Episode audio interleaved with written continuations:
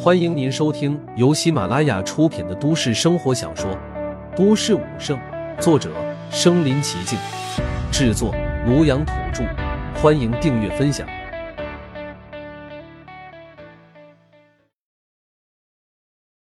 第四十六集，朱强踢馆。谁不知道陆凡天赋最差劲了？就连我都快赶上他了。王杰笑的眼泪都快出来了。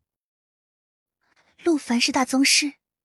除非太阳打西边出来，是啊，谁会信他的鬼话啊？别说他了，继续看直播吧。王杰又从岳琳琳手中捏出一块薯片，嚼在嘴里，边吃边看直播。就在观礼仪式进行时，张志伟不忘给儿子去了一通电话。云海，怎样了？见到陆凡的班主任了吗？爸，我就在他们班主任办公室外。您放心好了。十分钟后，保证把咱们的新总馆长安然无恙的给你带过去。挂了电话，张志伟也该重新回到舞台了。观礼结束后，张志伟再度重回舞台中央。按照武道界规矩，该挑战众人了。自古以来，要开武馆就要接受各方挑战。若是有人踢馆，必须应战，只有得到同行认可，武馆才能开下去。而更换总馆长，自然也要沿袭这个传统。他手持话筒说着套话：“诸位同行，红梅武馆成立七十三年了，今日改弦更张。新任总馆长资历尚浅，望诸位多多担待。现在如若有哪个武馆不服，可随时挑战。传统是传统，现实是现实。按理说，这番话只是套路，不会真有人挑战。”等这个环节结束，再看一会儿表演，拖延一下时间。陆凡最终出来露面讲几句话，今天就算是圆满结束了。可谁知他话音刚落，一道恐怖的气息自台下爆发而出。我龙月武馆不服！说话间，众人感受到如雷音般的声音滚滚而来，广场众人皆被震慑的目瞪口呆。张之维没料到，居然真的有人挑战，而且声音极为熟悉。是熟人，抬眼看去，居然是龙月武馆馆长大宗师汪奇。正当张志伟冷笑着要回应时，忽然间又一股更为恐怖的气息爆发而出，瞬间张志伟的气息都被压了下去。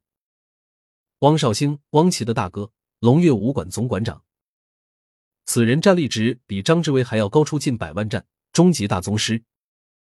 张大宗师，别来无恙啊！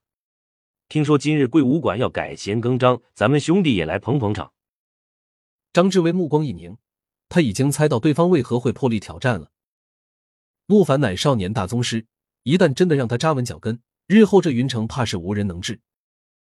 龙月武馆自是不愿看到这一幕，所以要在陆凡未成气候前打压他。好卑鄙！张志伟真没料到，这伙人竟然真在这种时候跳出来。倘若待会陆凡到了，被打得落花流水，宏威武馆将会彻底颜面扫地。原本怀着激动心情迎接新总馆长的张志伟，此刻却口中苦涩。他现在也不知当初做出退位让贤的举动是否正确了。是我大意了，不该如此操之过急啊！看来红梅武馆今日要成为众矢之的了。就在张志伟自责时，果不其然。找宏威武馆麻烦的远不止龙月一家。轰的一声，音爆声骤然传出，众人闻声望去，就见一尊尊强悍的身影自百米高空坠落，飞掠而至，直奔舞台中央。为首之人背负双手，一派大宗师风采。宏威武馆上下无不震惊莫名，一口气居然来了三位宗师以及一个大宗师。只见宏威武馆之人对这伙人怒目而视。云城排名第四的极道武馆也来凑热闹了。极道武馆总馆长和张志伟实力不分伯仲，两家武馆也都对外宣传自家武馆是云城第三。极道总馆长张道林身后三人皆为宗师。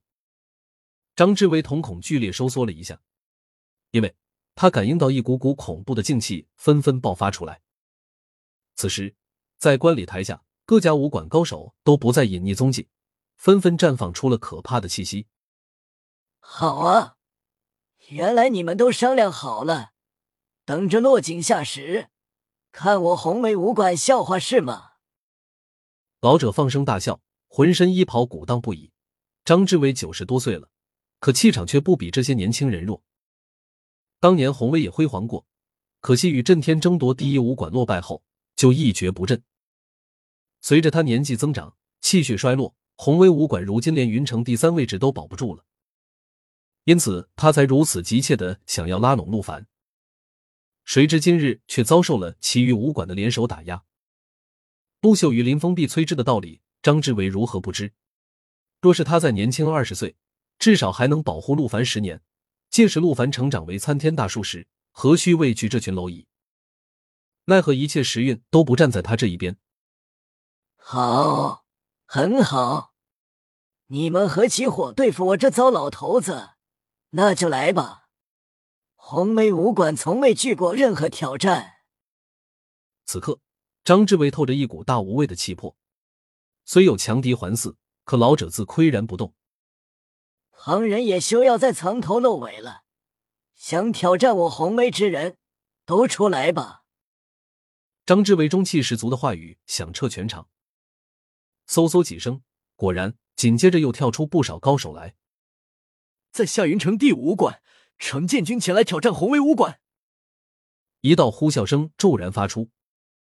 在夏云城第六武馆，石云水前来挑战宏威武馆。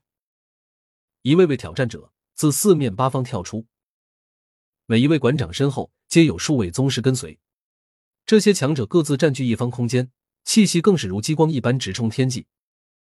记者们更加兴奋了，百年未见的大事件。云城第三武馆总馆长更换，居然惹出了如此大的风波。张之伟傲立场中，呵呵，云城前六的武馆来了五个嘛？我红威武馆面子可真大，震天武馆怎么能不来凑热闹呢？